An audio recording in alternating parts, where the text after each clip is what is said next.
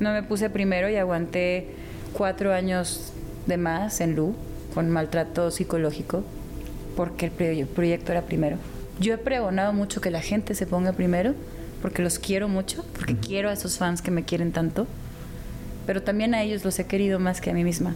Pero lo que yo realmente tenía era una depresión asquerosa, o sea, era fatiga y depresión todo el tiempo y trabajando en la industria y siendo mujer era como nunca le voy a decir a nadie porque me van a quitar el lugar que tengo.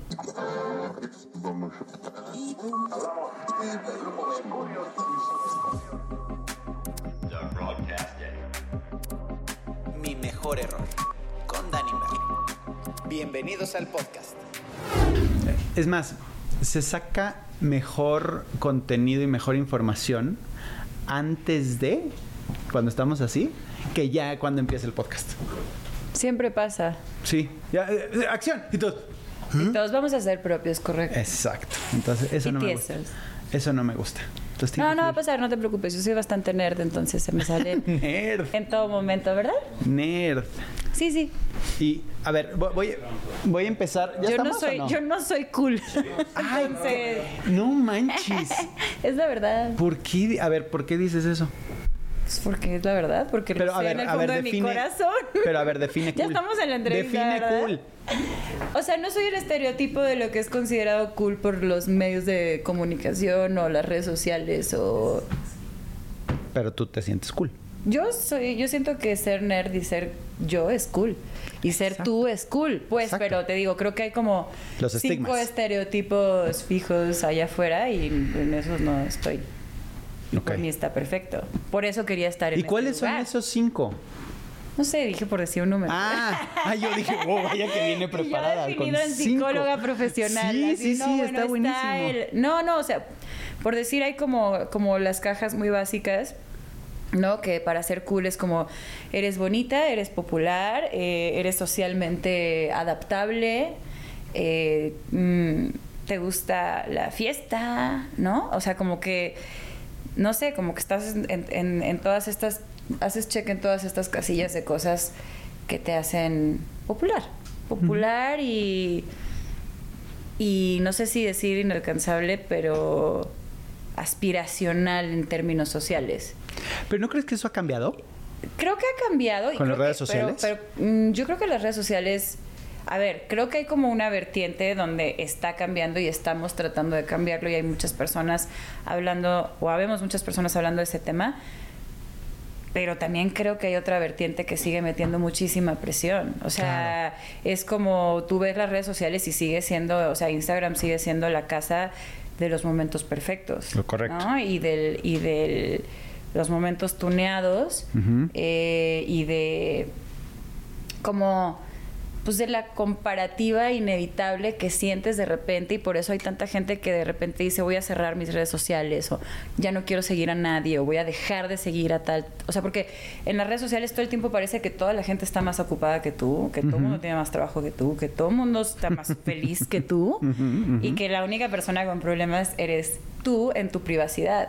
Entonces, eh, en, en el rollo artístico y de mujeres también siento que sigue existiendo ese discurso, ¿sabes? El discurso está por un lado el discurso donde estamos diciendo las mujeres, estamos eh, sororas, este, unidas, la diversidad, y sí es verdad, ¿sabes? Yo tengo un grupo de amigas que se parecen a mí en esos pensamientos y yo a ellas y aprendo de ellas y estamos tratando de insertar ese discurso socialmente y también en nuestra música, en nuestro arte pero, pero sigue habiendo una industria que te dice que es eso y que el hashtag dice que es eso, pero la práctica no es esa. La práctica es la aspiración es ser rica, famosa, perfecta, con un novio rico, famoso, perfecto, con un nivel de éxito de, que, que te permite tener un yate y te permite tener una... Y después el discurso es la humildad, pero el, el ejemplo, ¿sabes? Es, es... Y está bien, oye, si te ganaste todo eso con tu trabajo, está bien. Pero, pero hay como cosas que chocan y siento que desconfiguran el cerebro humano y, y te meten presión. Y, y yo cuando estaba en secundaria y prepa, o sea, la vida estaba basada en quién era más cool y más popular y, y yo era una nerd, o sea, y era era una nerd disfrazada de persona Pero da- cool. da- la, la- la vida da muchas vueltas, porque hoy Hoy llenas, llenas lugares muy importantes. Hoy a través de tu música has tocado muchísimos corazones. Eh, antes que cualquier otra cosa, Pati Cantú, señores. Ah, hola, es que empezamos a chorear. y- Eh, yo tenía muchas ganas de hacer esta plática porque mm, para mí eres, eres un referente de, de- de la emoción, de, de cómo sacar las emociones a través de la música, a través de la, de- de- del, del escribir para que la gente lo entienda. Porque es muy difícil sacar emociones, Sí. ¿no? Expresar las emociones y sobre todo que la gente las entienda y que se sienta, eh, eh, pues, sí, como, como relacionable. Exacto. Entonces Sí. creo que has hecho un, un trabajo espectacular en eso. Y a ver, ¿En qué iba a decir? Tengo miedo. no, no, no, no. Hay, hay, hay una duda que me salió y, hace rato, donde ¿cuál es la canción que nunca has escrito? Y que habla posiblemente de todo esto que venimos hablando, ¿no? O sea, que- creo que creo que se ven los caminos se empiezan a intersectar con, con las experiencias y entonces lo que antes hablabas que eras Sí. pues la, la, la, la nerd, la No, supuestamente era cool, claro. pero la verdad es que no. Porque igual y no te sentías cool, porque igual y tenías todas estas referencias que... Sí, o sea, me disfracé de las cosas que me permitían sobrevivir Ajá, claro. y aparentemente eso era cool. Exacto. Pero yo no podía esperar para escapar de ese lugar y llegar aquí y expresarme a través de la música. Y ahí es donde sentía justo como esa libertad, siento esta libertad de no tener que justificar tanto las cosas, ¿no? Incluso cuando estoy componiendo o cuando estoy produciendo o cuando estoy en un escenario, son como mis tres lugares, mis tres safe places donde Sí, porque en todos los demás, incluso dedicándome a esto, incluso logrando tener una cierta credibilidad, un cierto éxito, y tú también lo sabes perfectamente, eh, es ahí cuando llega más gente a querer opinar y controlar. Uf. Y, mm, y es chistoso, ¿no? Pero de repente me, me dan ganas, o sea, el otro día estábamos hablando, estoy como divagando, pero sí voy a llegar a lo que me preguntaste. Em, estábamos hablando de una canción que todavía no ha salido y va a salir eventualmente, que no es de la que vamos a hablar hoy, es otra, que ya está escrita también. Y, y esa canción se la hice a mucha gente de la industria. Y cuando la gente escuche la canción, van a escuchar una canción para un novio patano, una, Ajá, una ajá. novia patana. El desamor. Pero realmente yo le estoy hablando a la industria de cómo siempre al principio todo parece perfecto hasta que hasta que todas tus virtudes se vuelven tus defectos, ¿no? Tienes demasiadas opiniones y entonces ahora déjame, o sea, de repente tengo esta imagen, el- el- hablaba el otro día con mi equipo de esto, como si cuando hagamos este video, me imagino un video donde me están poniendo el pizarrón y me están explicando quién soy, ¿no? Es como de que déjame te digo y deberías de ser menos tú. Y de repente es- estás en un, en un mundo donde te están diciendo que te resulta ser tú y después te dicen que ser tú está, está mal. Y te van a ellos decir quién eres. Es que como, viene, a ver, chale, viene desde atrás. Sí. Viene desde, desde la educación de tus padres, de la educación de tus hermanos. O sea, Sí. siempre estás siendo moldeado por alguien o por algo. Sí, pero eso yo sí tengo la fortuna y lo presumo mucho porque creo que lo mejor que yo tengo en mi vida es mi familia. Claro.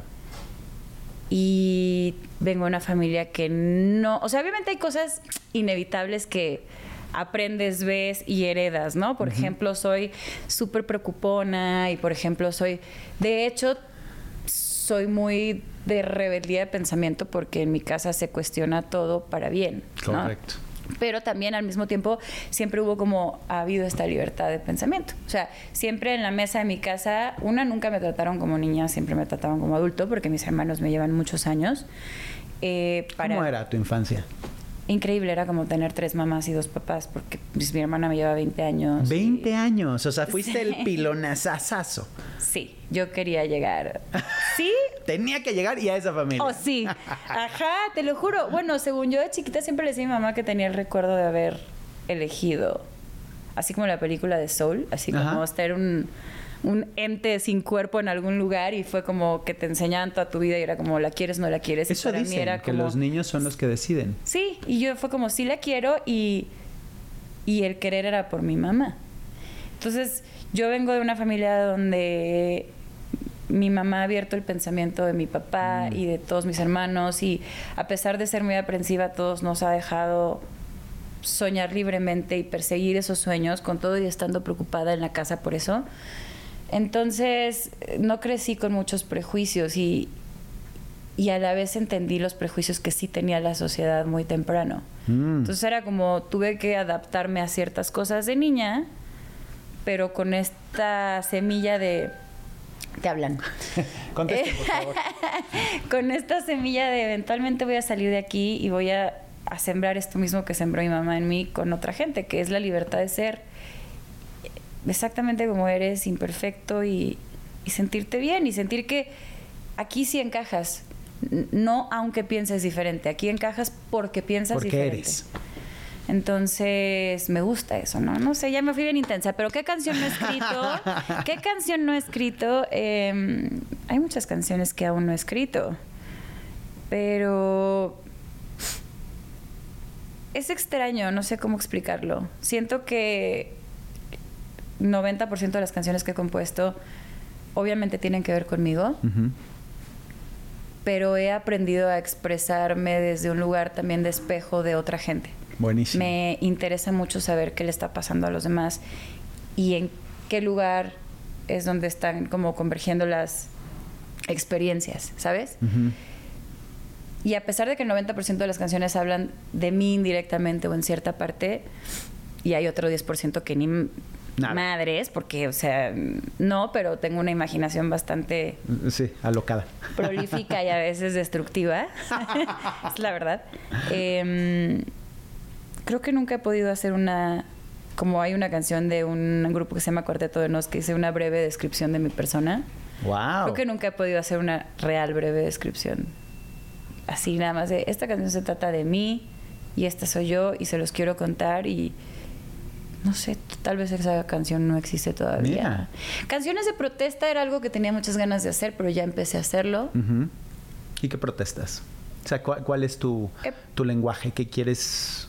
He protestado el estereotipo justamente desde que empecé. Ok. De formas sutiles, usando orejitas de gato y haciendo canciones como una que se llama Parador o una que se llama Ellas no hicieron esta canción. Justo canciones que no han sido sencillos, pero... O metiendo como, haciendo Inception, así, insertando como ideas en videos, como el video de una confusión de Lu hablando como el tema de la violencia contra la mujer. En Valiente, como quise meter a todas estas personas que representaban diversidad también, ¿no? Era diversidad de edades, de creencia, de color, de este, preferencias sexuales, de un montón de cosas. He metido también en videos desde hace 10 años, ¿no? Hombres vistiéndose de mujeres para sentir libertad y rompiendo espejos y diciendo hasta aquí no me define lo que la sociedad espera de mí, pero empezó a ser un poco más literal recientemente, o sea, como en 2020 estaba yo friegue y friegue con que quería hacer cosas con raperos, Ok.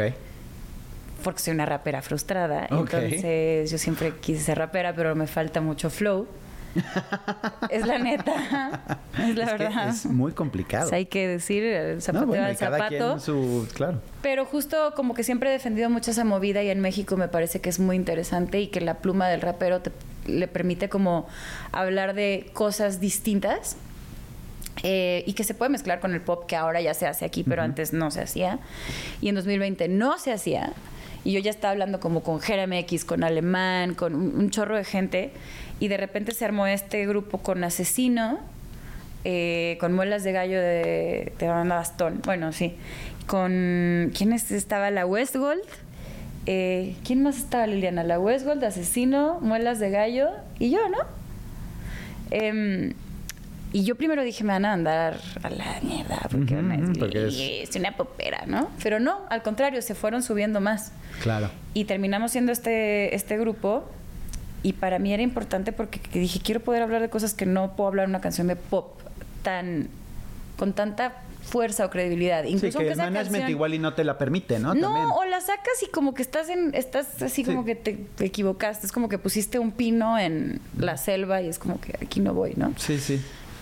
Em, entonces, nada, estuve friega y friega hasta que sucedió esto y, y Muelas habló de, de la brutalidad policíaca y Asesino habló de la discriminación a las comunidades indígenas. Soy densísimo y sí.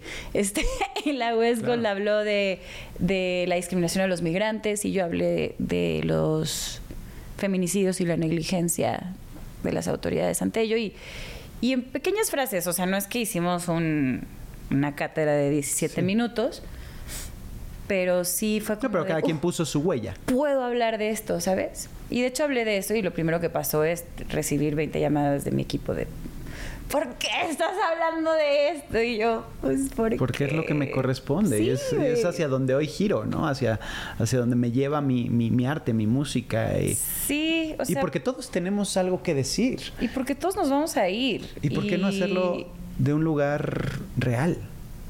No, y todos nos vamos a ir y creo que, o sea, los ídolos que siempre tuve en la infancia y todo eran personajes que siempre tenían algo más que decir más allá de la vanidad, ¿sabes? Más allá de quiero ser famoso, quiero esto, o sea, creo que muchos de ellos incluso tal vez a lo mejor arriesgaron la vida en su discurso. Em, no quiero arriesgar la vida, pero Pero si arriesgas tu carrera, si cuando, arriesgas. sí, o sea, porque tengo muchos momentos de- Claro. de, bajones, a lo mejor mediáticos, que han sido para mí subidones artísticos o de discurso. Y para mí está bien, porque cuando la gente llega a ese catálogo, si, si encuentran unas, si encuentran una canción que les da palabras de aliento, razones para intentarlo otra vez, eh, cosas que pensar, mantras positivos y aspiraciones reales, ¿sabes? No aspiraciones de quiero ser rica, alta. Bueno, nunca podrían ser altas si quieren ser como yo, Sí, porque no. tendrían No. que encogerse. Este, ay, cada vez siento que me dice la gente que estoy más chiquita. Es muy extraño. sí. No sé si me estoy encogiendo. No bueno, sé. paréntesis. El No otro sé, día pero me sí, preguntaron- No, en serio, el otro día me tocó compartir avión con, con un amigo con el que tengo una canción que se llama Leon Leiden y me dijo, ¿cuánto mides? 1.40 y qué y yo. Y se oyó una risa gigante en el asiento de enfrente que fue mi personal. Gracias, Itzel, por reírte cuando me preguntaban si medía 1.40 y cuántos. ¿Cuándo mides? Mm, Yo dije que 1.60 y entonces me dijo, te mintieron. Y yo, mira, mm, saca un metro. no sé. Exacto, de una vez. Pues si no mido 1.60, me diré 1.59. O sea, no sé, no mido menos que eso, ¿ok? Pero no importa, ese no era el punto. El punto es que quiero que la aspiración sean cosas de creer en ti mismo cuando oigas mi música. Y, y tengo un par de canciones que no hablan de nada y esas definitivamente no son mis canciones favoritas en mi catálogo. ¿Y son Eso las es lo que no repetiría. ¿O no? No. Ok. De hecho. Porque también eso pasa, ¿no? Mucho. Que Sí. la que más te choca es la que más pega y dices. ah, Pasa, pero, pero algo pasó en mi discurso cuando empecé, que creo que venía de tanta honestidad, que estaba súper intenso, ¿no? Cuando empecé, déjame ir y todas estas cosas que me decían, la nueva Paquita y cosas así, cuando empecé. y yo, sí, a. Em, y de pronto la gente que conectó, conectó, te digo, desde todas estas cosas también de una identidad propia, eh, con las orejitas, con todas estas cosas. Y, y justo las canciones que yo tengo que hablan de menos, a lo mejor sí tienen más streams, ujú. Pero cuando doy shows no son jamás por ni cerca las que cantan más. ¿Cuál es la que más cantan en tu show? ¿Qué te eriza la piel? ¿Qué dices? Madres, esto yo- está. Yo creo que cantan, bueno, cantan muchísimo Déjame ir. Ok. Cantan mucho, muchas. Cantan mucho Corazón Bipolar, Goma de Mascar. Goma de mascar es- Afortunadamente no Me eres cae re tú. bien esa. E- Esa me cae bien, esa canción. Esa cae bien, ¿no? Cae bien. Esa cae bien. Esa era la favorita de Juan Gabriel, siempre lo presumo. Pues cuando lo conocí eso me dijo. Wow. Eh, no sé si de toda su vida, pero de mi repertorio. Exacto, exacto. Em, la otra, que es una canción nueva, ok. como que de mi etapa nueva, igual, o sea, lo que más cantan es lo más intensón. Hay una canción eh, que se llama Cuervo, que no fue sencillo nunca, y otra que se llama Vuelve a respirar, que tampoco fue sencillo nunca. Y la gente tiene tatuadas frases de esa canción. Wow. Y entonces cuando doy los shows como, mm, no sé si los shows más así fuera, pero esos shows que son como súper focalizados a que el fan fan, si no canto esas canciones, No fueron a show. se ponen Se muy ponen- tristes, o sea, las tengo que cantar y las cantan, o sea, y yo me acuerdo cuando presenté esas canciones en, en- en mi equipo y fue como de, ¿qué es esta cosa dark, rockera, rara? Y yo así de, yo me estoy expresando Claro. desde Pero- mi oscuridad, ¿sabes? ¿Cuál fue O la sea, canción más oscura? O sea, en tu momento más oscuro que has escrito.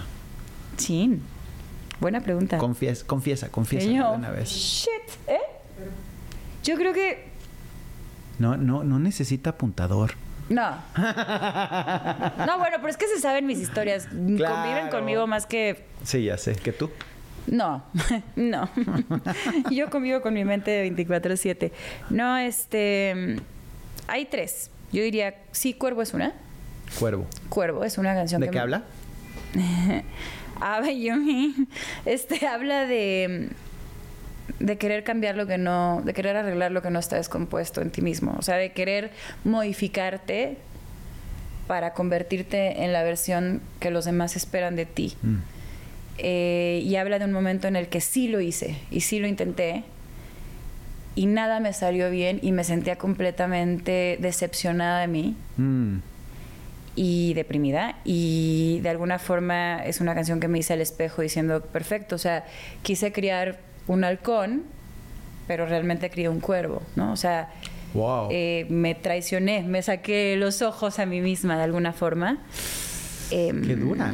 Sí, muy extraño. De hecho, en esa época estaba como pintando mucho también con óleo y tal, y así yo pintaba cuervos en, en la así como ventana de la cocina como para recordarme a mí misma de que está ahí en cualquier momento regresas y te olvidas de quién eres no Mm.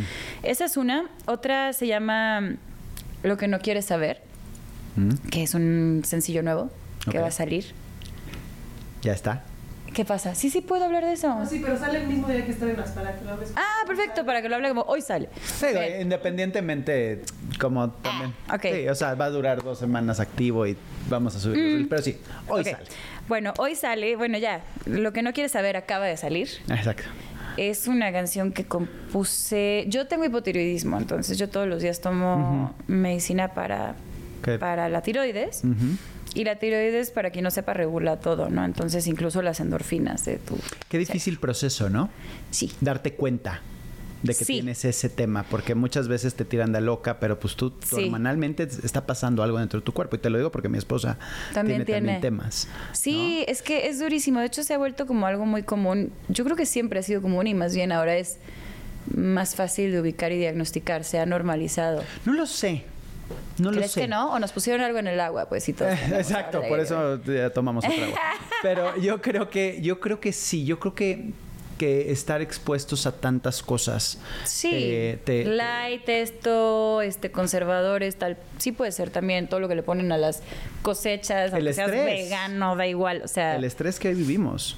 Sí. Es espectacular. Vivimos en un mundo Sí. sumamente rápido. O sea, el cuerpo no está acostumbrado, no se puede. es verdad que dicen que muchas enfermedades tienen que ver con un tema de, de cómo tratas psicológicamente y emocionalmente a tu cuerpo. Y dicen que el hipotiroidismo tiene que ver con un tema de atacarte a ti mismo. Porque al final es autoinmune, ¿no? Pero mm, bueno, yo lo estoy trabajando en todos los sentidos, ¿no? Como terapia, esto, ta, ta, ta. Pero yo no sabía que tenía eso por mucho tiempo. O sea, para mí, más que lidiar con que lo tengo, eso está bien.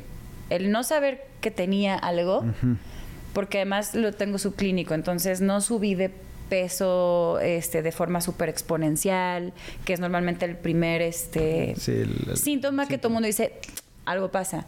Y como yo no tenía eso, nadie pensaba que tenía hipotiroidismo. Entonces estaban como buscando otra cosa que yo, porque tenía algo que se llama hermografismo, que es como que te rayas la piel y se pinta así con... Es sí. muy raro.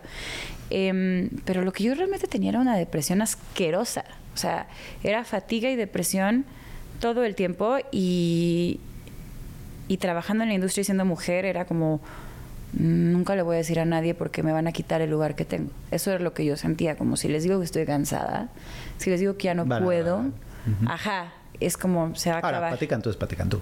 No, no hay lugar para alguien más. No, bueno, tú. gracias. Claro, todo, nadie debería de compararse con nadie al final de, de cuentas, ¿no? Pero, pero eso no es lo que me decía la gente con la que trabajaba. supuesto que no. Lo que me decían era, descuídate un poquito y esta o esta o esta persona van a tomar tus oportunidades. Y me lo decían así, ¿no? Y, y esa era parte de la antisororidad que vivíamos también en la industria, porque así nos tenían, como para ellos hay muchos espacios, para ustedes hay uno o dos. ¿Quién lo va a tomar?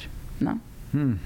Entonces era como te sentías en constante competencia con las demás y, y es una mentira. Pero bueno, el punto era que tenía esta depresión asquerosa, horrible, que no sabía que tenía como tal, que yo pensaba que era porque tenía un estaba en una relación donde no era feliz eh, y no sabía cómo arreglarla y yo pensaba que eso era mi depresión. Y yo pensaba que mi depresión era que no cumplía las expectativas de la industria, porque si tenías un primer lugar necesitabas tener 10, y si tenías décimo lugar eras una tonta porque tenías que estar en primero, y, ¿no? Entonces era una presión tal que yo decía, "Si mi depresión es por ser una malagradecida, eso es lo que yo pensaba. Mm. O sea, además me culpaba a mí misma eh, y porque estoy mal en esto y en esto y en esto. Y así viví quién sabe cuánto tiempo fingiendo, porque ya sabía bien fingir desde que era niña, que estaba todo bien, para que no me quitaran lo único que yo tenía que se llamaba con todo mi corazón, que era mi trabajo. ¿no? Ese lugar de expresión. Y, y nada, en ese entonces escribí una canción que se llama Te ha pasado. Y empecé a escribir la canción sobre quedarte corto en tus metas, sobre sentir que eras diferente que los demás, sobre sentir que no podías más. Y pasaron unos meses y murió mi sobrino y él era una persona sumamente feliz y agradecida, positiva.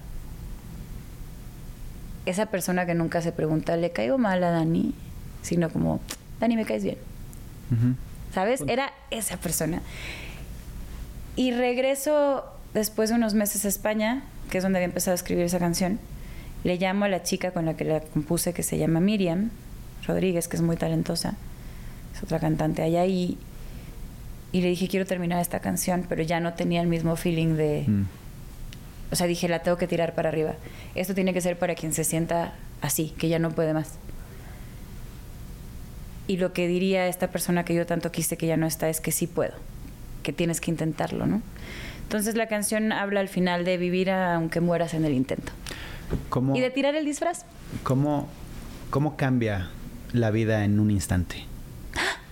Espera. Sí, perdón, sí. Sí, dime. Continúa. No, es que me quedé pensando que ya no hablé de lo que no quieres saber. Porque me, me- me- me fui así, Nos traca, fuimos. traca, traca, traca. No, perdón, es que solo quiero terminar. Lo que no quieres saber, que es la canción nueva, también la- la compuse más o menos cercana a esa época Ok. y tuve un casi algo con esta depresión. Y en ese casi algo que yo dependía muchísimo, porque estaba codependiente total de, de mis emociones, era como de si tú me quieres, si tú me escribes, si tú me dices algo bonito, si tú... Yo siento todo, ¿no? Ya me quiero yo. Ajá, Ya me doy horrible, permiso. fatal, sí. Fatal. Y en todo ese casi algo, además, como que yo estuve mucho para esa persona, para ayudarle como también a salir de sus propios temas. Y te los hiciste tuyos. No, él sale de sus temas. Estamos en la posición ya por fin de poder iniciar algo y, y de pronto me llega un, un mensaje y me dice que lo siente mucho, pero pues no puede, ¿no? Y yo lo había visto hacia nada, entonces yo como de por qué, por qué me ¿Qué pasó? mandas un mensaje. Exacto. Entonces, eh, me acuerdo que le empecé como a, pues no a reclamar, pero como decir, ¿qué, Ten qué es huevos, esto, cabrón. no? O sea, ajá, Punto. ten O sea, huevos, háblame, o sea, vi, puta, háblame mínimo, ¿no? Y él me la, me la volteó, me hizo el gaslighting, así ya sabes, y fue como de que yo ya estoy sufriendo muchísimo por tener que dejarte ir. Entonces, o sea, tú como me estás ahora reclamando, no me hables más. Ok.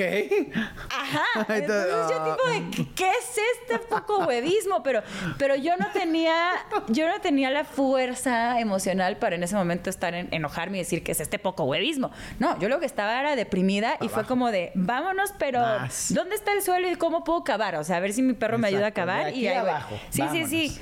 Y entonces escribí lo que no quieres saber, que fue mi única forma de decir, como él no me dejaba hablar con él y enfrentarlo y confrontarlo, hago esta canción en la que estoy completamente tirada a la mierda, perdón, pero así.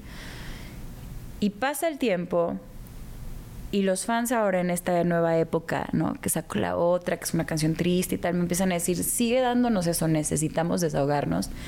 Y yo iba a sacar otra canción feliz. Ok. Y dije, Vámonos al fondo. agarré y saqué esta canción y dije, yo no quería contar esta historia incómoda, horrible, asquerosa. La voy a contar. Pero la coproduje con, con un productor que se llama Roger, buenísimo. Y le dije, ¿qué crees? Ya no estoy triste, estoy enojada. Entonces es una canción que tiene tristeza, tiene enojo y agregué una frase final basada en las cosas que me decía la gente y basada en cómo me siento ahora, en el que sí le digo, oye tú narcisista, no mires hacia otro lado porque no quieres saber el daño que hiciste. Voltea y enfrenta, mira cómo dejaste todo destruido y destrozado. Correcto. Y tal vez eso no te sana, pero sí ayuda. Y ya, hablé como seis horas. Editen. No, está espectacular porque Me aburrí sola de oír mi No, voz ¿cómo? tanto ¿Por qué? Está ¡Qué loca. horror! tú vivías en Guadalajara. ¡Qué cosa! Sí. O sea, nunca por nadie en mi vida, por nadie. O sea, pero eh, nadie en la vida. O sea, fui tan fan que... con- o sea, contigo sí era así de que ¿Neta? van a cantar en tal lugar, así de voy a ir. O sea, como A ver, dime un concierto que haya sido. Como fiestas de octubre. Ah, sí. Bueno, éramos ahí, sí, íbamos Sí. mucho. Y... mm, no ¿Siempre estuviste en Guadalajara? Sí. No sé por qué pensé que algo tenías que ver con Monterrey. Porque Cantú es un apellido muy Sí. Pero Sí. no. Y a ver, a ver, a ver. Bueno, pero ya ver, quería esto confesar está buenísimo, eso. porque a ver. Porque es muy grande. No, a ver, espérate, esto está fenomenal. Eso, estás yo, hablando. mamá, por fin. Ay, sí. Porque yo te juro, es que yo no era nada así, nada así con nadie y al día de hoy no soy así con nadie. Y en esa época de mi vida, de pubertad así era de que mamá, o sea, va a estar Mercurio en no sé dónde y yo estoy enamorada de Dani, me tienes No que llevar, o sea, mi mamá así de, ay, no te vas a, nunca lo vas a conocer, o sea, era como no te va a ver, pero me llevaba Qué a cañón. todas partes y pues no. ¿Cuándo es el momento de, de ese momento de ah, histeria total y a que porque porque entiendo que aparte querías ser abogada o estudiaste, Sí. empezaste a ser abogada y de ahí ya dijiste no y, me- y te fuiste a la música. ¿Tuvimos algo que ver? Nosotros, los Mercurio, de, de- de la música. Estuvo rarísimo, ¿no? Yo dije, ¿de qué estamos hablando? No, de, de- de dedicarte a la música. Eh, Seguramente sí. O sea, a ver. Digo, porque eso sí vale muchísimo. Imagínate, Patti Cantú es lo que es gracias a Mercurio. a la inspiración que le dio Mercurio de niño. no, ahí me dio el boy craze, más bien, estaba boy crazy. No, pero seguramente sí. O sea, a ver, yo quería hacer música desde que tenía como cuatro años. ¡Wow! O sea, Y- sí, siempre supiste que la música era lo Sí, tuyo. me encantaba y cantaba y, y cantoleaba mal inglés porque no hablaba inglés, pero pues washi washi. Ajá, guashi guashara. Ajá, y mi hermana Meche, que me lleva 15 años, me ponía mucho Queen. Mm. Y me hablaba mucho de. Yo era súper curiosa, entonces era como, ¿de qué habla esta canción? ¿De qué habla esta canción? ¿De qué habla? Y como que fui entendiendo que había algo que. es- Pues había gente que escribía su vida, ¿no? Y entonces, como a los seis años, empecé a escribir raps, Ah, ¿en serio? súper chafas. Así de, hoy no como así de, lo- porque lo no me gusta comer. de, estaba con el. No, no, era, eran de la. No, sí eran de la contaminación y del. Ah, o sea, siempre... y del chisme. Eran las cosas que me atañaban en esa Claro. edad. Este, pero. Y es que empecé a escribir un poquito ya más canciones con melodías y tal, ya como a los 14, la neta, o sea, mucho más grande que eso. ¿Alguna preparación? O... Sí, tomé clases de guitarra. Mm. No soy una gran instrumentista, pero sí, lo, o sea, suficiente para componer. Em, soy mejor productora que instrumentista. Pero tomé clases de guitarra, tomé clases de piano y tomé clases de bajo. Estaba en el coro de la escuela. Em, pero sí, sí tuvieron que ver seguramente porque pues yo iba a ver... Digo, nunca lo, lo mencioné de... ay, No, no, no, que pero, o sea... Pero como que siempre los- tienes una ilusión Los de... artistas que yo Exacto. escuchaba y los artistas que yo iba a ver en concierto, pues todos tuvieron que ver. Correcto. ¿Sabes? Y pues sí, los iba a ver. Pero, pero la verdad es que ahí tenía el sueño más... mm, O sea, ¿sabes? ¿Nunca viste la película de Rockstar? No. ¿Alguien aquí la vio? Que sale Mark Wahlberg y Jennifer Aniston. Mm, no. Bueno, hay una película que se llama Rockstar y es como que hay dos sueños. Cuando quieres ser cantante y eres niño, tienes dos sueños. Una es. tienes uno, no, tienes uno. Que es que vas a estar cantando en un concierto y tu artista favorito va a ponerte el micrófono Mm, y tú vas a cantar cabrón. cabra. Y entonces va a ser como, "Uh", y te van a descubrir y es una película de Disney. Eso pasa en esa película. Ok. Em, ¿Y y luego tienes el sueño de que tu artista al que estás enamorado te va a poner a cantar y se va a enamorar de ti. Ándale, sí, bueno, pues Y sí. ese era mi sueño con Mira. ustedes y contigo. Pero ya vamos a cambiar de tema. Esto ya. Regresamos a la abogacía. Pues sí. Los Es- errores. Va- va- va- vamos a los errores porque ese puede ser un gran error. ya, había que decirlo. Nunca había contado esto en ningún No, lugar. nunca lo habías Y contado. fuerte decir, Bueno, no lo sé, más a bien. ti Sí, está muy divertido. Está muy divertido. Hola. sí, eh, hola, soy, soy Pati Cantú. Hola, soy Pati Cantú y estoy incómoda. Bueno, ya. sí, ok. este. Continuemos. Ah, sí, pues quería ser abogada porque quería salvar al mundo, según yo, y porque veía muchas series y sentía que iba a estar así ah, en el... O sea, ¿por eso querías ser abogada? Pues porque se me hacía... O sea, me gustaba mucho leer, me gustaba la filosofía, era muy buena para voltear argumentos. Ándale. Y me parecía lindo e idealista, es decir, como, pues quería ser cantante, pero tal vez eso no se pueda, pero acá tal vez también puedo hacer una diferencia en el mundo. No tenía idea que pues, para ser penalista por ahí te toca que- defender a quien sea y, y también te toca Sea el bueno, defender a gente malo, ¿no? culpable y no está tan Entonces ya no. chulo, ya ¿no? te gustó, claro. Pero, pero sí me aceptaron en la escuela de leyes y pobre de mi papá pagó todo el, el, el rollo y a los seis meses estaba yo de voy a ser cantante. O sea, un semestre duraste. Mm, ni eso. Ni eso. No, no, es que a los seis meses ya estaba mm, ocho meses, estaba ya firmando contrato. O Ah. sea, digamos, me aceptaron, pagamos el tuition y todo el rollo y a las tres semanas, cuatro semanas me ofrecieron un contrato para cantar. ¿En un grupo? Sí, en Lu. En Lu. Buenísimo. Gracias. Era muy bueno. Era muy bueno. O sea, unos temazazazos. Gracias. Sí, la verdad fue muy buena experiencia artísticamente hablando. A ver, ¿qué, qué no fue entonces tan Pues en lo bueno? demás. Ok, todo lo demás. Y hasta ahí se acaba, ya. No quiero hablar. No, está bien, entendible. Todos nos equivocamos en la vida y no sabemos qué queremos hasta que nos equivocamos. Claro, porque aparte, ¿cuántos años tenías? Tengo 17. Imagínate. Y luego traté... No puedes tomar decisiones inteligentes las o tomé. maduras. Yo pues no, todas inteligentes no, pero estuvo difícil, pero sí, sí me ayudó mucho a crecer, como bien lo dice el título de tu podcast. O sea, sí me hice más fuerte en ese proyecto. Claro. El, el, em, el antagonismo que vivíamos internamente me dio... Mi reacción no fue tirarme, mi reacción fue como de, ah, tú crees que no puedo, pues mira, sí puedo, ah, por aquí no, pues entonces por acá, ah, o sea, ¿sabes? Como, como siempre necesitamos eso, ¿no? Sí, yo... Ese cohete en- para... Órale, cabrón. Agradezco, agradezco todo y, y también tuvo cosas buenas, claro que sí, no nada más las canciones. Pero em, traté de seguir estudiando Derecho y presentar solo exámenes y no, No funcionó. no funcionó porque no era como ahora, entonces no tenía nadie que me explicara nada. Y tu enfoque estaba en la música. Y estaba no puedes trabajando. ser dos cosas, o sea, es difícil. Entonces sí, estuvo, me estuvo complicado, entonces ya mejor me eché una maestría de songwriting. Ah, eso está padre. de composición y de y de producción en Berkeley Online. Ok. Y eso es lo que tengo. Tengo Ahora, tú, de eso. porque obviamente hoy es Pati Cantú, es, es cantante, es la artista, es llena lugares, espectacular. Pero tu música ha estado, pues me atrevo a decir que en las mejores voces de México. Sí, Y eso está muy cañón. sí. Que alguien más te grabe una María José, por ejemplo. Sí. Este. Emanuel. Emanuel. Eh, el Yo otro día me- estaba viendo tu TikTok. Ah. Y entonces venía las que no Entonces sabías que eran mías. ¿No? Pero está muy cañón. ¿Cómo no sabes, no? ¿Cómo. eh, Sí. O sea.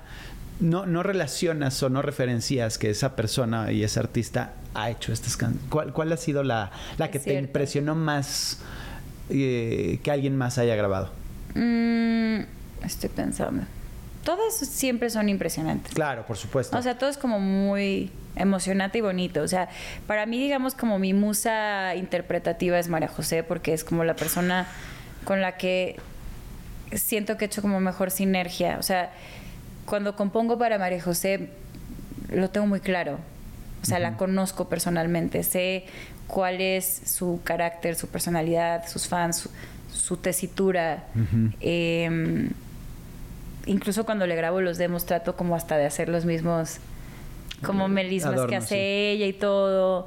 Siempre andamos con el rollo de te voy a hacer bien aguda la canción y no te pases, pero luego si no se la hago bien aguda, no, sí, ponme la aguda. Em, ella es así como mi musa en ese sentido, pero, pero tal vez en un sentido también como de, wow, no puedo creer que me haya grabado tal. Em, podría ser Emanuel. O sea, a ver, Ana Torroja también es algo como que, wow, no. O sea, son íconos de la música, de la historia de la música. ¿no? Entonces. Que tú no habías nacido no. cuando ellos ya eran Estrellas. estrellas, Sí. ¿no? Entonces. Creo que eso, o sea, Emanuel me emocionó mucho y Ana Torroja me emocionó mucho. Me quedé con las ganas de Juan Gabriel porque cuando grabamos juntos hablamos sobre componer algo nuevo y grabarlo. Mm. Y me hubiera encantado. Y te digo que ahí fue cuando me dijo, algo tipo goma de mascar, que es mi favorita. Y yo dije, "Ay". Wow. se me hizo como me sorprendió, así como es- era un tipo que sorprendía todo el tiempo, Eh, para bien. Pero sí, me- todavía tengo ganas de que el potrillo, mi paisano, me grabe. Ya lo vas a lograr, ya lo vas a lograr. Y también estaría padre como, ¿sabes? No sé, de pronto alguien que quiera hacer el crossover para acá, Pues que nos ¿Escribes grabe en inglés a también o no? artistas latinos. Sí, sí he compuesto en inglés. Porque Tuve aparte naciste en Houston. Sí, pero no manches. Eso no tiene nada que ver. Bueno, nada más lo digo porque entonces sí hablas muy bien inglés. Pero no, o sea, nací a los tres meses nos mudamos de vuelta. Ah, o sea, nada más fuiste por la ciudadanía y ya. No fui por la ciudadanía.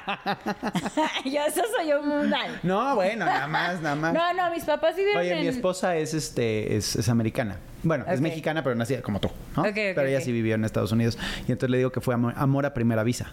Ay, qué convenenciero. qué honestidad. El amor honesto dura para No, siempre. no, Felicidades. no, eso, eso me enteré después de que, de que ella era mi novia. Ay, qué bonito. Pero, pero sí. No, yo nací, sí nací en Houston, pero mis papás vivieron como tres años en Houston. Ok.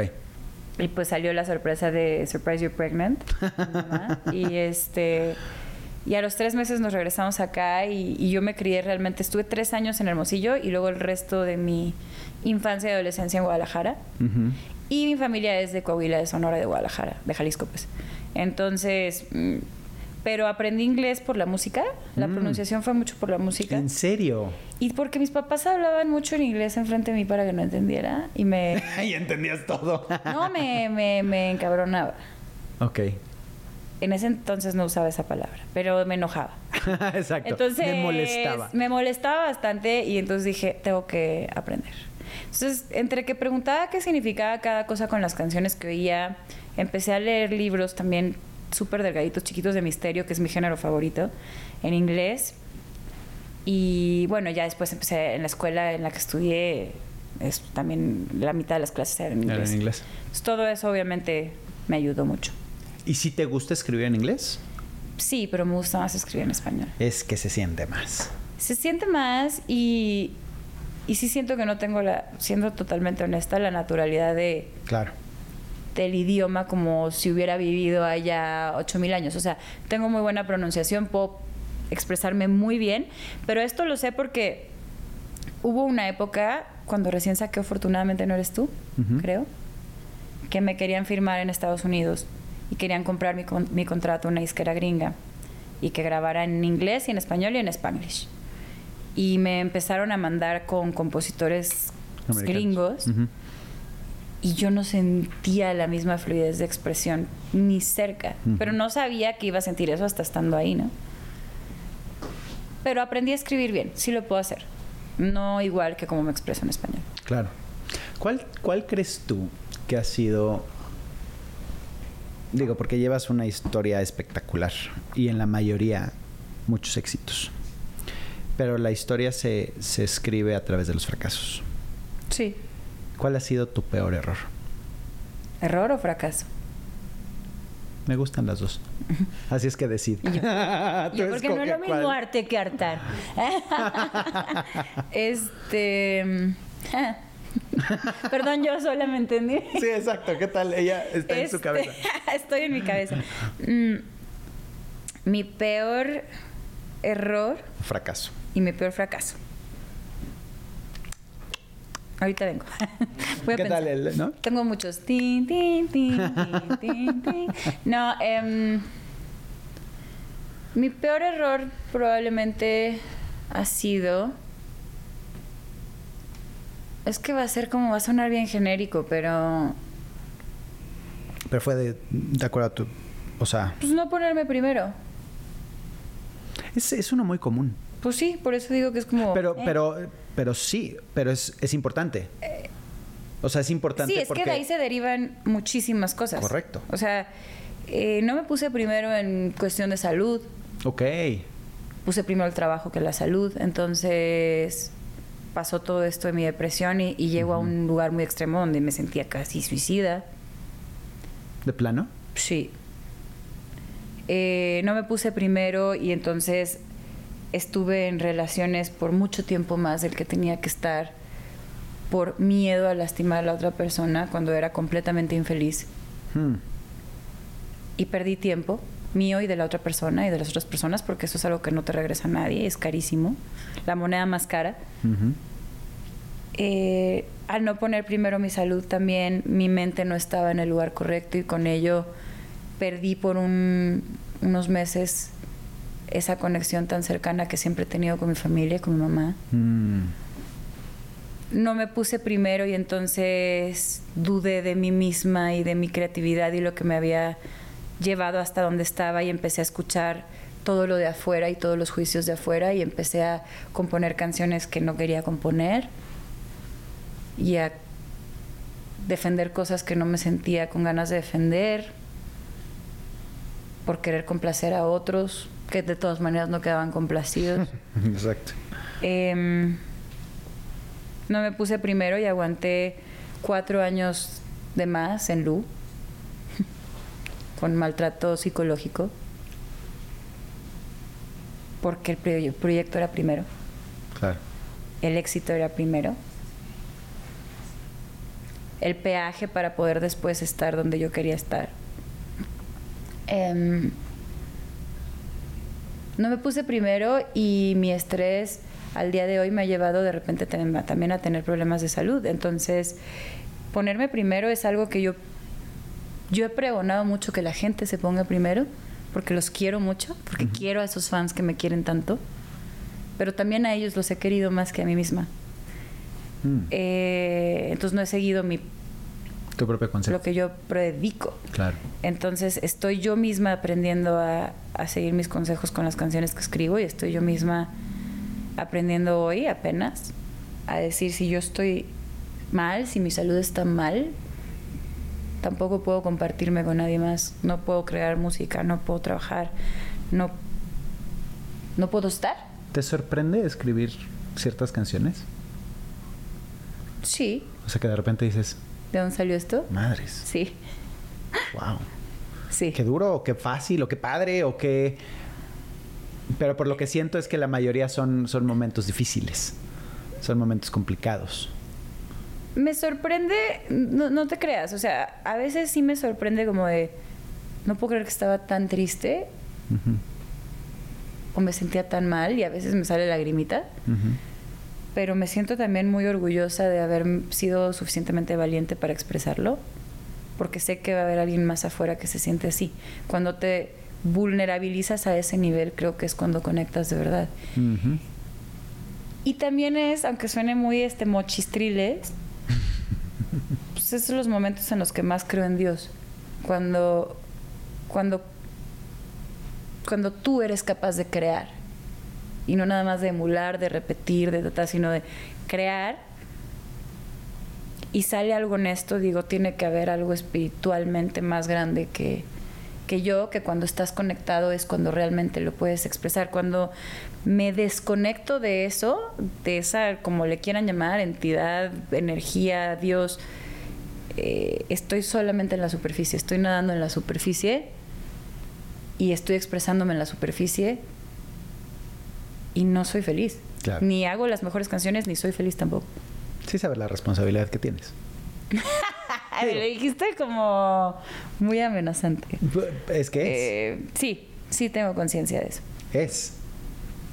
O sea, en el momento Sí. en el que tú pones un tema allá afuera que habla de un tema, no, que ahorita lo hablábamos, ¿no? El, el tema de las protestas, el tema de, o de hablar de protesta o el tema de, de, de hablar del de hablar amor de la incluso. depresión, de hablar de amor, de hablar de la diversidad. Es, es muy fuerte. Tienes un micrófono enfrente de ti donde Sí. hay mucha gente te está escuchando y, y, y donde eres el foco que, que te mereces, o, y más bien se merece la gente que seas tu mejor versión para que puedas tocar corazones y cambiar vidas, Sí, porque lo haces.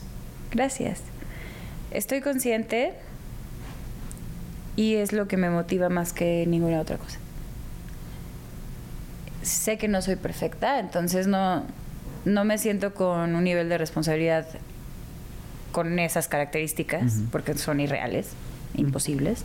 Como tengo que siempre hacer las cosas bien porque soy tengo la responsabilidad de dar un ejemplo. No me siento así.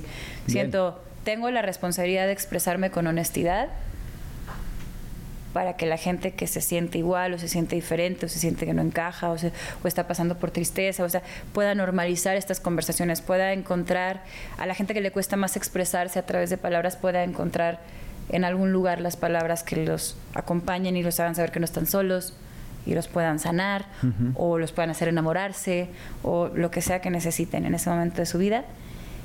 Y el discurso que contextualiza mi carrera, ¿no? Porque al final no, no solo es la canción, Claro. es qué dices en esta conversación, es cómo tratas a la gente. Eh, eso lo tengo muy consciente y ahí tengo a mis ídolos de la infancia presentes en, en lo que quiero dejar. Entonces, si, si no me voy de esta vida habiendo sido la más exitosa y la más famosa, está bien. Ok. Siempre, sí, soy muy dramática, por eso me dicen drama queen. Sí, sí, sí. ya Ahorita te voy a contar cosas fuera del aire. Ay, Lo que pensé el otro día que estaba buceando, la gente bucea y está pensando en qué felicidad o, o en nada, ¿no? Sí, o en sí, su sí. respiración. Soy Nemo. Blue. Ajá, y yo neta estaba pensando en, imagínate, o sea, estaba pasándola muy bien hasta que dije, ay, voy a decir algo horrible. Dilo, ¿por qué dilo, voy a dilo. decir esto? Sí, de hombre, dilo. Me lo voy a decir. Es que el instructor... Está feliz. ¿Lo digo o no lo digo? Claro. Es que el instructor que teníamos es muy bueno, pero eh, estaba chimuelo. No, no tiene nada de malo.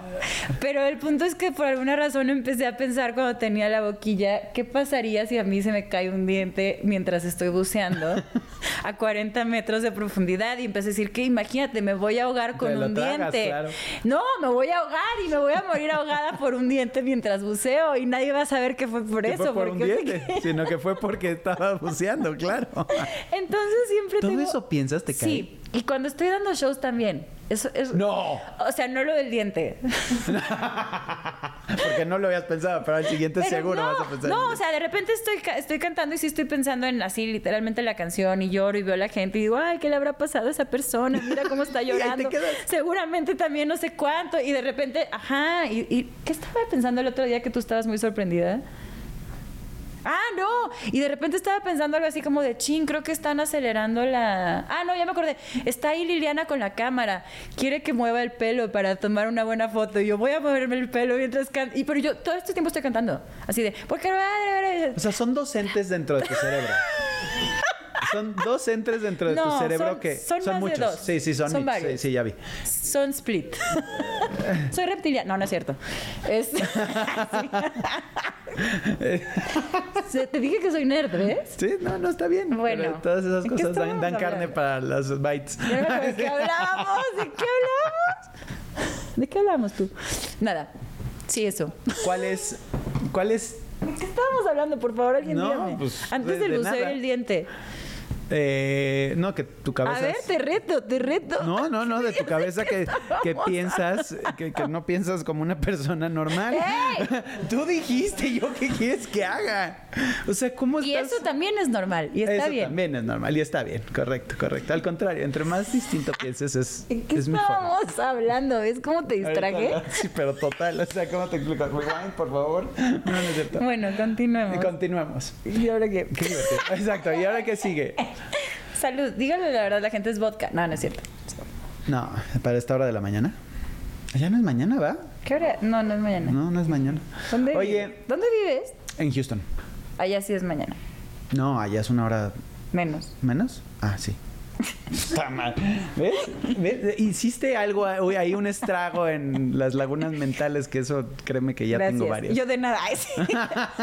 No, a ver, ya ahora sí, regresemos a la Oye, plática. regresemos al tema, Que es La responsabilidad, la muerte. La- ya sí, me acordé, de ahí responsabilidad, sí, venía, pero es de ahí que ya venía. no- ya Que no. si me voy de aquí en la vida y dejé cosas bonitas para que la gente se sienta acompañada, estoy bien. No necesito ser la más famosa. exacto, ni ahogarte buceando con un diente.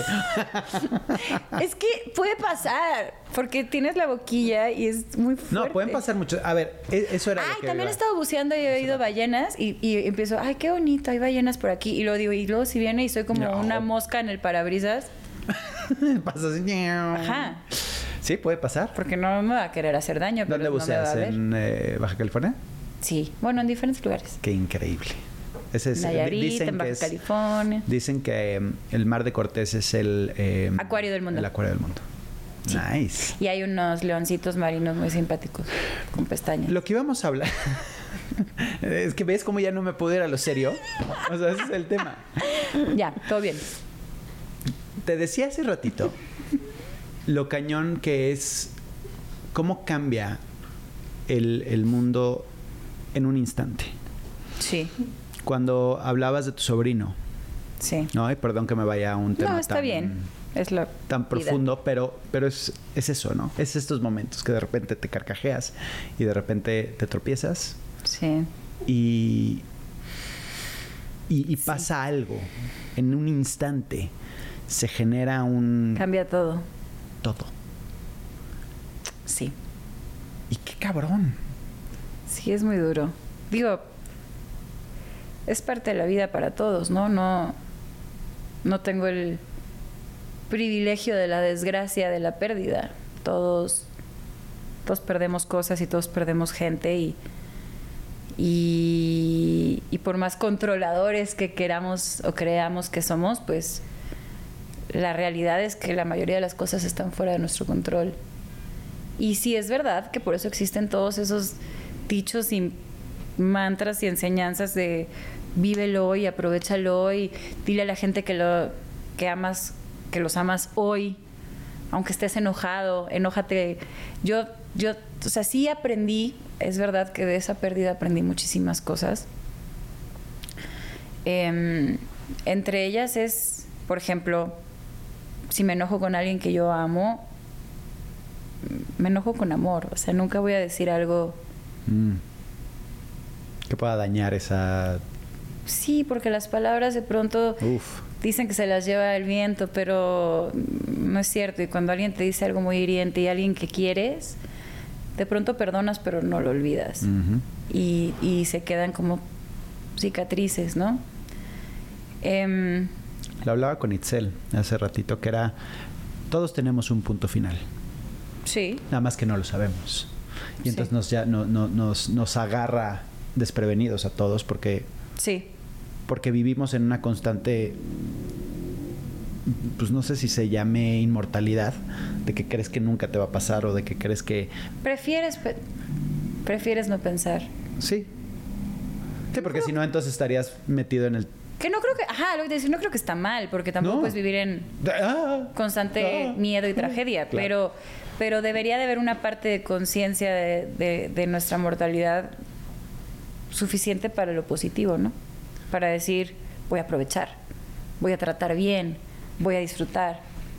Y yo me acuerdo, pon tú, pues, y me da, me da pena estar hablando de esto porque lo- he hablado muchas veces de la muerte de mi sobrino, pero al final es una experiencia que no es mía. O sea, la experiencia más directa, obviamente, es Claro. de él, fue de él, pero obviamente es más de sus papás ¿no? Correcto. y de su hermana. Pero fuiste tocada por esa... Pero fui tocada Y tú tienes tu experiencia. por su muerte porque fui tocada por su vida. Claro. ¿sabes? Wow. Y, y eso es, en el momento que sucedió, no. En el momento que sucedió, y me disculpo, insisto por estar hablando de esto, porque luego mi hermana ve todas las entrevistas, pero ella sabe que yo me acuerdo de su hijo todos los días y que lo amo mucho, y eso lo ve como algo bonito. Pero en el momento que murió pensaba, la única imagen que estaba en mi cabeza era el día que murió. Y por, por semanas o por meses y, y los pensamientos que pasaba todo el tiempo era, ya sabes, a lo mejor es lo típico, ¿no? El ¿por qué no hice esto? ¿Por qué no dije esto? ¿Por qué no le hice saber que lo quería más? Em, porque como era una persona que no era muy eh, demandante, porque más bien era una persona que daba mucho, tampoco estabas todo el tiempo como, necesitas algo, o sea, que lo veías y decías, él está bien. Pero aparte de lo cañón que estás mencionando, eres tú la que necesitaba decirlo más. Sí. No era porque él lo Sí, necesitaba. totalmente no, o sea, él, él No, sabía. es tu él- regret, tu, tu- Es tu, exacto, es, es- es tu arrepentimiento, es tu... tu- Exacto.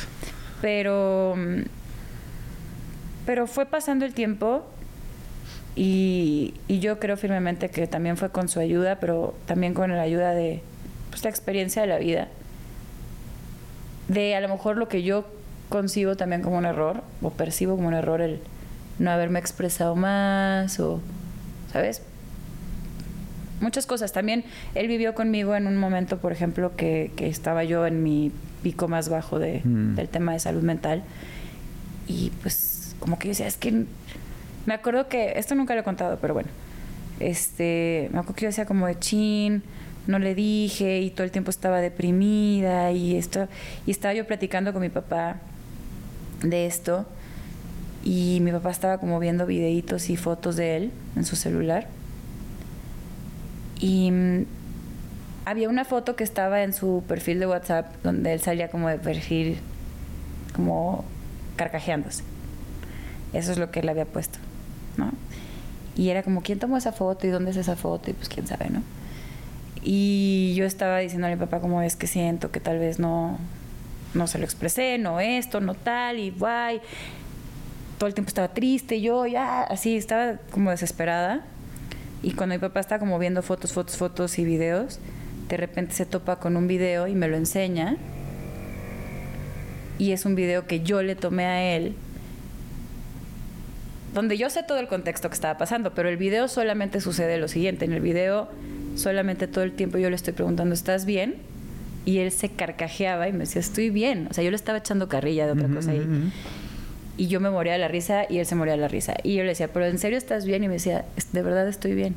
Y se volvía a reír. Y yo me doy cuenta en ese momento, y eso es lo único que pasa en el video. Yo preguntándole si está bien, él me diciéndome que está bien, los dos botados de la risa, en mi casa, en esa época en la que se quedó conmigo, Mm.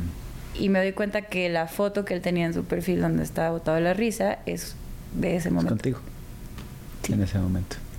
Y me acuerdo que sentí como que me estaba diciendo, pues eso, estoy bien, todo está bien, ¿sabes? Y como que de ahí dije, "Mm, vamos a cambiar el chip de la vida y, y vamos a vivir las cosas diferentes. Y sí. Y ya. Odio llorar. Ya. ya. Es. No me hagas llorar. Eso. Pero bueno, gracias a Richie por ser buena persona en su vida. Porque la vida de la gente toca a la gente Uf. más que la muerte de la gente. Y eso es lo que tenemos que acordarnos. Tenemos que acordarnos de la gente cuando está aquí en todos sus mejores momentos, ¿no? En, ¿Sabes? Eso es un pensamiento egoísta propio, el acordarte del último momento, del, del momento frustrado donde tú no pudiste hacer nada. Pero es verdad que no puedes controlar y también me enseñó eso. Yo quería controlar todo. Y pues no, controlo nada. No, No, no funciona así. ¿Cuáles son tus miedos? no controlar nada. Acabo de llegar a mi miedo más este, Clinics Perfis. Llorar en tu programa. ¿eh? Este, exacto. No. Este, no, no, no. ¿Cuáles son tus miedos? ¿Los míos? Sí. Híjoles. No dar. No ser la mejor versión de mí. Y, y vamos mucho al punto de lo que mencionabas hace rato, como, como artistas y sobre todo como artistas jóvenes que empezamos una carrera donde, donde pues tienes que fingir o tienes que, que ser algo que no eres y, y- y te empiezas a crear y a creer esas cosas y ya después no sabes ni qué te gustaba, ni qué no te gustaba, ni... ni y para mí eso fue, fue muy difícil entender quién era yo y volverme a perder en eso, eso puede ser un miedo muy fuerte. Eh, lo hablo en, en re- en relación a, a mí, Sí. pero obviamente tengo cuatro hijos, obviamente que les pase algo, ¿no? O sea, pero, pero si lo vemos en la cuestión filosófica de la vida, creo que sí a mí me, me- me perjudica mucho el, el hecho de no poder dar lo mejor de mí y, y alcanzar mi potencial más grande. Pero gracias, amable. Yo quiero decir que me dio un papel de baño, no un Kleenex. y sí hay Kleenex, no, no sé dónde están. No les caí bien. Estábamos preparados perfectamente para que lloraran nuestros invitados. Aquí alguien No, era más fan claro de que no. Sandoval que mío.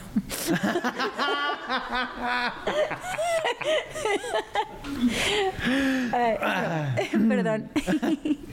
Este, tú y como, va a haber- va a haber muchas Corazón ediciones. bipolar, porque río primero y luego tengo que llorar, ¿ves? Sí soy.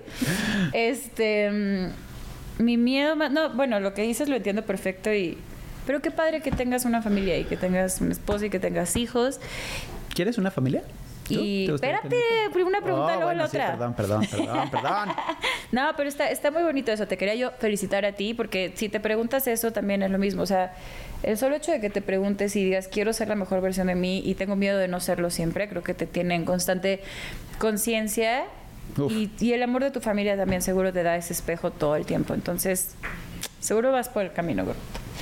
En mi cabeza y en mi vida, mi peor miedo. Mi peor miedo es que no me alcance el tiempo. ¿Yo ya me tengo que ir? No, estoy a gusto. Filma eso, ¿eh? sí, yo no tengo nada más que hacer. no, yo sí estoy tengo. feliz. Ah, tú. Ah, yo sí tengo que componer a las, pero a las cuatro y media. Ah, ok. Digo, no voy a hasta hablar hasta las cuatro y media, tranquilos, desde que pueden. Vamos a comer. Exacto. Este, no, pero mi peor miedo es que no me alcance el tiempo. Eh, y ese ha sido desde chiquita mi miedo. Pero que no te alcance el tiempo, ¿a qué? Para vivir lo que quiero vivir, conocer lo que quiero ¿Qué conocer, te falta? equivocarme lo que me necesito equivocar, aprender lo que necesito. Pero siempre va a haber uno más. Siempre.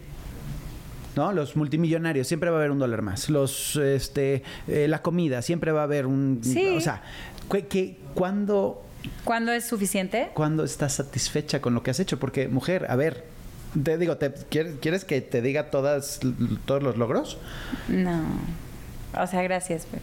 O sea, es que está cañón. No es, no es, es- pero no es eso, ¿sabes? No es. No son solo como los logros profesionales. Correcto, de O sea, es el. Es el sí quiero saber que encontré un amor como el de mis papás. O sea, ahorita yo estoy en pareja y estoy feliz, ¿sabes? Pero para saber eso, pues llevan 60 años casados, no sé. Me faltan 60 años. Nada más. Este, o sea, quiero quiero conocer los lugares del mundo que todavía no conozco. Quiero ayudar a otras personas a lograr sus sueños. Quiero quiero ser, yo también quiero ser la mejor versión de mí y sé que esa no va a ser una versión topada, o sea, porque siempre puede ser Y siempre cambia. m- mejor, pero quiero sentir como paz. Paz de que todo lo viví apreciándolo. Correcto. No torturada, no preocupada, por lo menos una vez. y ya. Eh, Fácil. Sí, exacto, yo todavía. Y, yo, y Ah, por eso mi ok. miedo es que no me alcance el tiempo. Pero, o sea, a mí sí me gustaría poder vivir 150 años.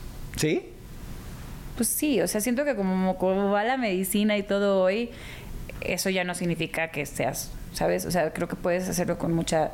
Podría ser que lleguemos a hacerlo con tus capacidades mentales intactas y pues físicas no intactas, pero dignas Correcto. y suficientes. Porque qué difícil, ¿no? Debe ser cuando empiezas a crecer, que digo, a mí me digo, tengo 43 años, pero ya siento cosas difíciles, ¿no? O sea, ya no ¿Tipo sé. qué? Y soy muy, muy activo y hago muchas cosas, pero ya de repente hay como ciertos movimientos, el agacharte y es así como... Ay, el lo juro. agacharte, dice. Es que no, no, o sea, no como mi papá, obviamente. ejemplo, pero ya sí, hacerle así Como ya hacerle así, o sea, ya, ya el tomar no, no agua, agua no filtrada, ya, ya me, me- me- ya- ya me- Estás burlando de me mí. da- me da Te diarrea, Estás ¿no? burlando de mí. No, pues el agua no filtrada le da diarrea al- a mi perrito también. Porque aquí pues, hay que ser honestos. El agua no filtrada no, No, está me estoy limpia. nada más estoy diciendo. Te estoy echando. Este, no vives en Roma. Estoy, estoy echando. No, pero... mm, Este... Y yo por eso. ¿Qué viene? ¿Qué viene para Pati? Dime qué viene para Pati. ¿Viene un Metropolitan? ¿Más? ¿Qué viene para ti? ¿Viste cómo ya no te tuve que contestar? Que me Aparte, sí, me, me está cayendo muy mal porque la- está contestando con mis preguntas. Entonces, ¿cuáles son tus míos? ¿Cuáles son los tuyos? No, porque ¿Cuál es me tu comida favorita? ¿Cuál es la interesa. tuya? Pues, pues eso es interesante también. Claro, y es una copa- es- esto es una plática, no es una entrevista. Ajá, no es un monólogo. Es una conversación. Em, ¿Qué viene para mí? Entonces, ¿era la pregunta o, Sí. o qué me cuesta ¿No trabajo? quieres grabar un tema con Mercurio? Sí, claro. Estaría buenísimo, ¿no? Sí, estaría muy bueno. ¿Y qué tal Estaría todos muy así? bueno. Y la disquera A mí, te juro que sí, yo sería muy feliz. No, no, no, yo soy dueña de mi destino. Soy Eso, socia de mi caramba. proyecto. Yes. Sí nos peleamos luego, pero... pero lo normal. O sea, pero no por... Eso, eso viene, ok. Grabar un tema con Mercurio. Eh. Vamos a hacer un, un dueto. El, la modelo del video va a ser Sofía Romero. Imagínate. Oye, no estaría mal. Estaría increíble. No, no, no que sea la modelo. no, eso no hay que componer una canción de cumplir tus sueños Exacto. de la pubertad, Oye. pero de una manera diferente a la que pensabas. Al final no nos casamos. Tú te casaste, yo tengo novio, pero tenemos una canción juntos. No, o sea, nos casamos musicalmente. es que, a ver, todo es en- con base en una ilusión que te dan las cosas, pero no es porque sea la realidad. Sí. No, o sea, es, es, eh, idealizamos. Sí, totalmente. Idealizar es mucho más romántico. Claro, por supuesto. Sí, es lo que tú te imaginas que sería perfecto que, ¿no? Y no es así. Que es el error más grande que tenemos luego también con las parejas, amigos. Luego se te cae del pedestal la persona, no porque la persona lo hizo todo mal, sino porque tú construiste pusiste. a la persona antes de conocerla. Exacto. Me pasó con Dani. Conocí y- Uh, eso sí me dolió. Ouch. No es cierto, pero está muy divertido molestarte. Perdón. Así estoy, ¿verdad, amigues? No, está increíble. Yo Entonces, viene la canción con Mercurio. ¿no? ¿Canción con Mercurio? Este- No, sí, hay que hacerlo. ¿Por qué no? Eh, viene, sí, Metropolitan. otro Metropolitan el 20 de diciembre. Nada más. Tu tercer Estoy muy Metropolitan este año. contenta. Sí, es mi tercero. La idea es que, bueno, lo que sería ideal para mí sería hacer unos seis Metropolitans y luego ya cerrar con un auditorio. Of course. Pero me gusta mucho el a tema de los Metropolitans por la cercanía de la gente. Y aún así, pues estoy mostrando un show grande, ¿sabes? Una producción grande, una narrativa nueva. El show se llama Feliz Breakup.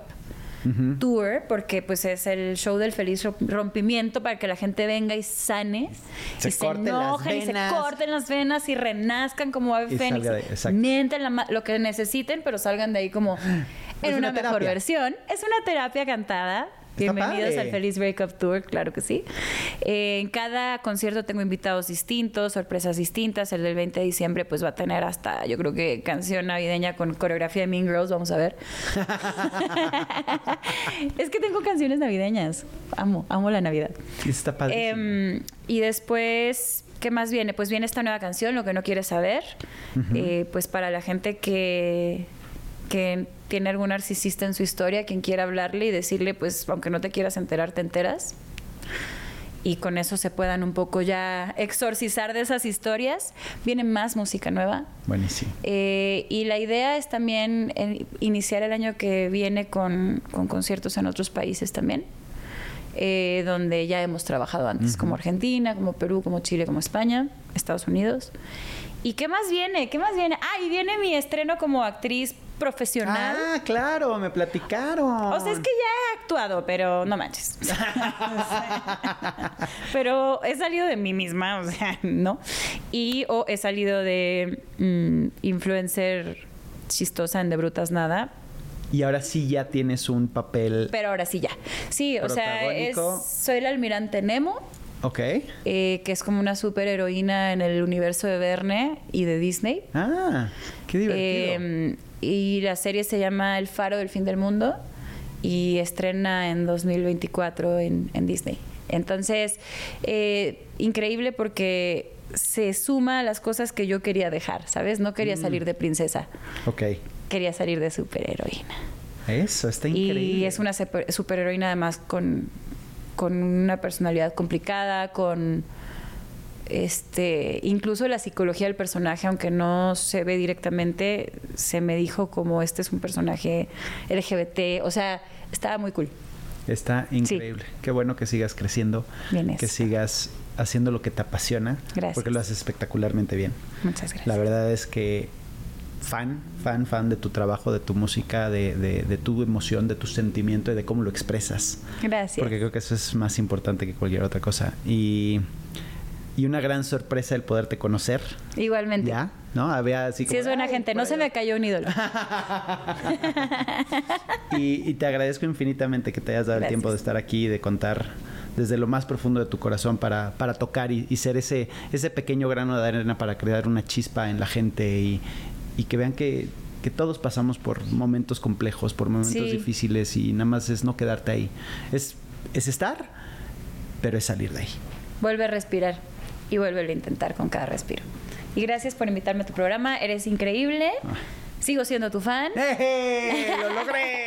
¡Se quedó! Y, y, eh, me encanta tu podcast y la verdad es que es verdad que, que de los errores es de lo que más se aprende, así que no nos decepcionemos de nuestros errores y aprendamos de ellos porque está, está bonito decir me perdono, me doy una palmada y sigo adelante. Aquí estamos. Muchísimas gracias. Gracias. Pues ustedes suscríbanse, pongan sus Suscríbanse. comentarios, hagan lo que tengan que Y hacer. esperen ya nuestro lo dueto. saben. Eso, definitivamente. Muchísimas gracias. Se acabó. Chao. No te pierdas el siguiente podcast.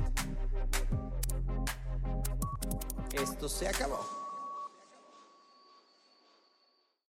Lucky Land Casino asking people what's the weirdest place you've gotten lucky? Lucky? In line at the deli, I guess? Aha, in my dentist's office.